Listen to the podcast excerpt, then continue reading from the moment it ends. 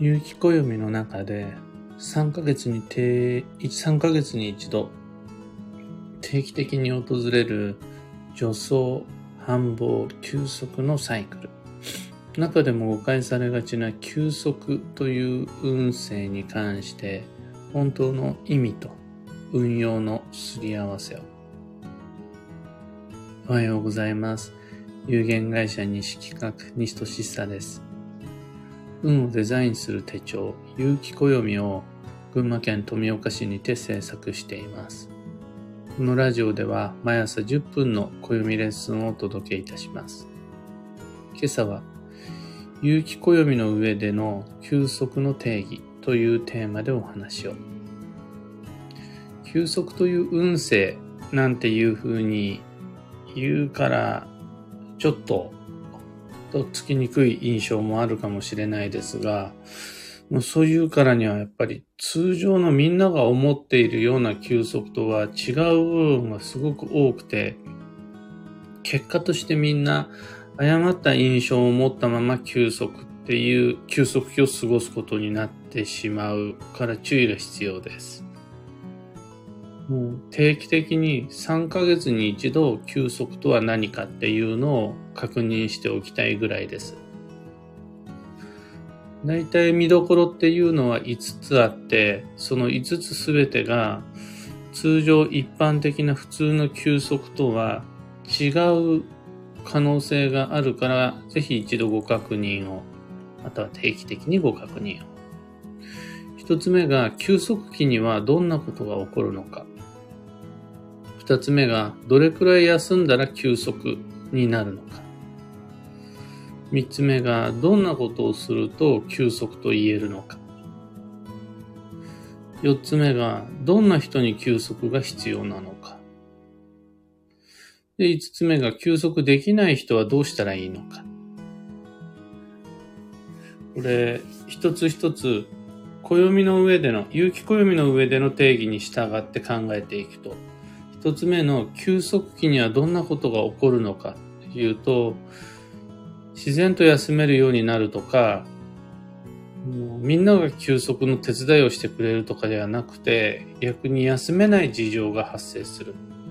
成り行きに任せていると、むしろ休息期というよりは、繁忙期の惰性余韻を引きずってしまうっていう運勢です。また、休息期っていうのは、休んで楽しい、楽できる時ではなくって、過去の疲れが表に吹き出すっていう停滞期でもあります。体調を崩したり、物が壊れたり、そのまま休息、疲弊を放置していると人間関係が揉めたりしてしまうというのが休息です。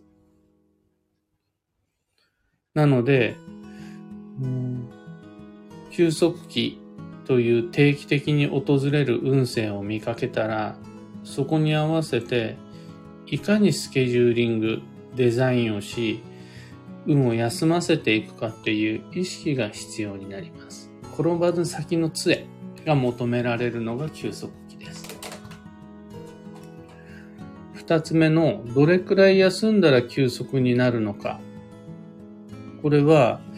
多くの方が丸一日休まねば、休日を取らねば休息とは言えない。は、連休を取らねば休息にならない。会社を休んで学校を休んで初めて休息になる。子育て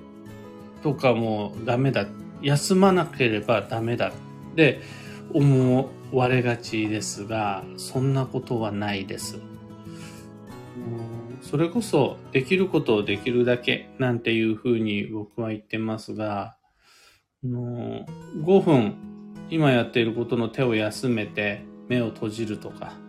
あとは肩を回すであるとか、しっかりと呼吸をするだけでも休息と言えます。この自分にとって無理のない休息を取ることができるそういうスケジューリングが練れれば、はい、休息期の過ごし方としては OK です。長期休暇やバカンスを取る必要は一切ありません。っていうのが休息期です。ただ、あの、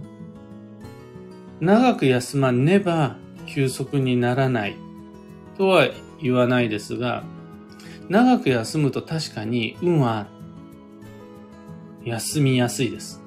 休ませやすいです。連休を取ろうっていう意識は必要、有効です。でも、そうじゃなかったら休息にならないっていうのは誤解です。試しに5分だけ何もしない時間を作る。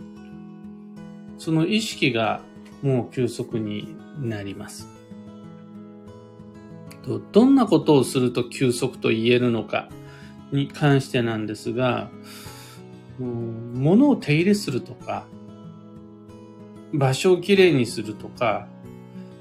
自分自身の体、メンタル、それらを休ませるためにコストをかけると休息になります。あの、ただでできる休息は一つもない。お金か、または時間、もしくは労力を休息のためにかけることができると、休息になります。これは僕自身もやりがちなんですが、ただ休日を過ごす。何もしないで休日ぼーっとする。もうただで休日を済ませようとする。工夫しないで休息しようとすると、残念ながら運は休まらないです。自分にとってどこにお金をかけて手をかけて時間をかけると心身の手入れになったり物のメンテナンスになったりするのかセルフケアのためのコストっていうのをしっかり準備することが休息と言えます。さらに4番目、どんな人に休息が必要なのか。ありがちな誤解が、休めたら休むです。休める人に求められるのが休息、もしくは、有給休暇がある人が休むことができるって思われたり、ブルジョワジーであるとか、セレブは休めるみたいな、そういう設定が多いと思うんですが、有機暦における休息とは、倒れてはいけない人にほど求められる緊急性が高くなる、重要性が大きくなるのが休息です。倒れても別に代わりが効く人であるとか、倒れたところで周囲に迷惑をあまりかけないで済むっていう人には休息が必要じゃないです。一方で、あなたが倒れてしまったら家が回らない、会社が回らない、困る人が多いっていう方は休息が必要です。ところがそういう方ほど二言目には休みたくても休めない。〇〇もしなくちゃならないし、これもせねばならないっていうふうに考えています。そういうあなたが倒れてしまわないように定期的に訪れる必要不可欠な運勢が休息期です。で、5番目。休息できない人はどうしたらいいのか。この休息できないっていうことがもうそもそも4番目までの定義を間違えてしまってると思うんですが、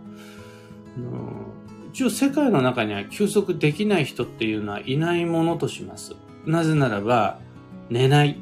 食べない、養生しない、メンテナンスしない、そういうものは必ず壊れてしまうから、休息できないって言ってられないわけです。何かしら騙し騙しでも手入れをしてメンテナンスしてケアをすることで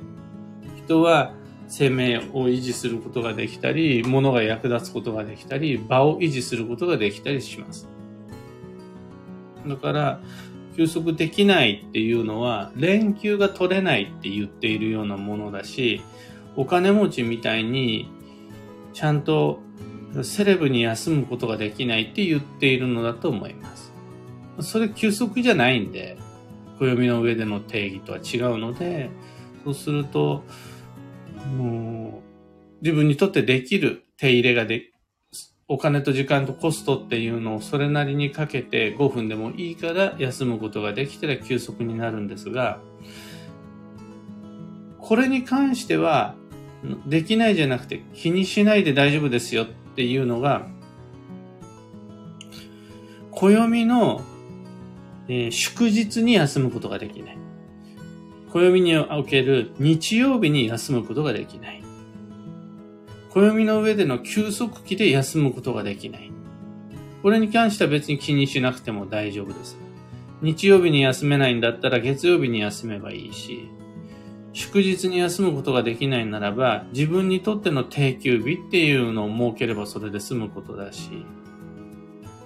休息の9月に休むことができないんであるならば、10月以降で帳尻を合わせるためのスケジュールを練ればいいので、暦の通りに休息できないっていう人に関しては、あ、それは問題ないです。その休息の数を減らさなければいいんで、そのタイミングが他の人とずれてしまうことに関しては問題なし。どうすればいいのっていうふうに思ったら、別のタイミングで帳尻を合わせてください。これで対処になります。いずれにしても言えるのが、の休息しないで済む人、休息のいらない人っていうのはいなくて、もうどその子供も大人もおじいちゃんもおばあちゃんもみんな休息がない人っていうのは絶対運が乱れるっていうのは暦の上での定義です。で、疲れたって今げっそりしてる人も最低限の生きていく上で欠かせない最低限の休息っていうのはやってるはずなんです。例えば睡眠とか食事とかです。で、それだけだと足りないんですよね。最低限だけでは運をより良くする上で足りなくなっちゃうのでエネルギーが。そうすると3ヶ月に一度でいいから。来月も再来月もこんなことは考えなくていいから。3ヶ月に一度くらいっていうのは、どうやって休もうどれくらい休もうその、どこまでコストをかけようなど、休息に、休息のための意識っていうのを改めて確認できるといいかなって思います。これがあの、暦を使うっていうこと。有機暦はそれをみんなにアラート、定期的に思い出してっていう風に気づかせてくれるツールでしかないです。今朝のお話はそんなところです。二つ告知にお付き合いください。新しい有機暦が完成しました。2023年の運をデザインするための手帳です。お買い求めいただくことができる店舗、それとウェブショップをご紹介したブログエントリー書いてあります。放送内容欄にリンクを貼り付けておきます。二つ目の告知が、有機暦ユーザーのためのオンラインサロン、運をデザインする暦ラボっていうのを立ち上げました。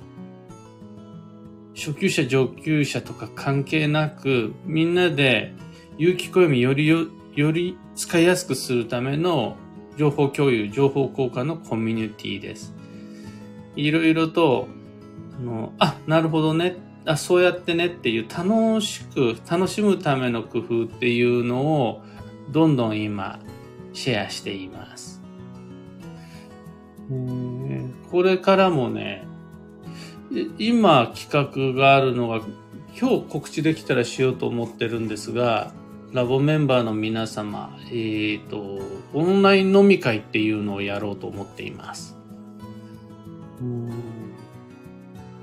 まあ、録画での参加も可能っちゃ可能なんですが、できればライブでみんなとコミュニケーションを取りながらできたらいいなっていうふうに思っています。というわけで、そちらも放送内容欄にリンクを貼り付けておきますので、ぜひとも興味がある方はご確認を。さて本日2022年9月20日20日火曜日は超急速の9月の13日目、まもなく2週間経とうとしています。えー、お彼岸入りです。ずっと前からご提案していることなんですが、お彼岸とは土曜の逆で季節の安定期、安定的な運の流れの中で超急速の9月においては、このお彼岸こそが本番。ここでしっかりと運を癒しましょう。養生しましょう。っていう安定の休息期です。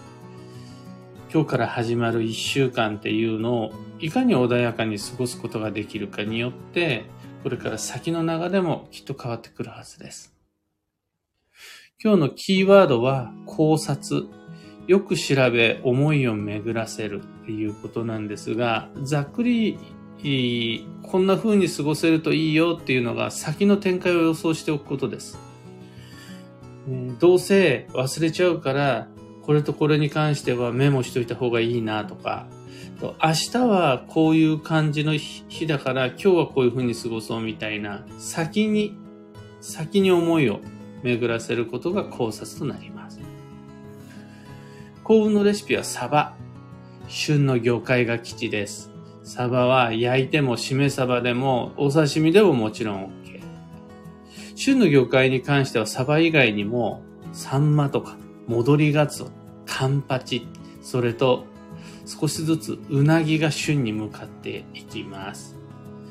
以上迷った時の目安としてご参考までに。ところで、聞く暦では、ツイッターにてご意見、ご質問募集中です。知りたい占いの知識や今回の配信へのご感想など、ハッシュタグ、聞く暦をつけてのツイートお待ちしています。ツイッター使っている方、ぜひつぶやいてください。それでは今日もできることをできるだけ、西企画西俊久でした。いってらっしゃい。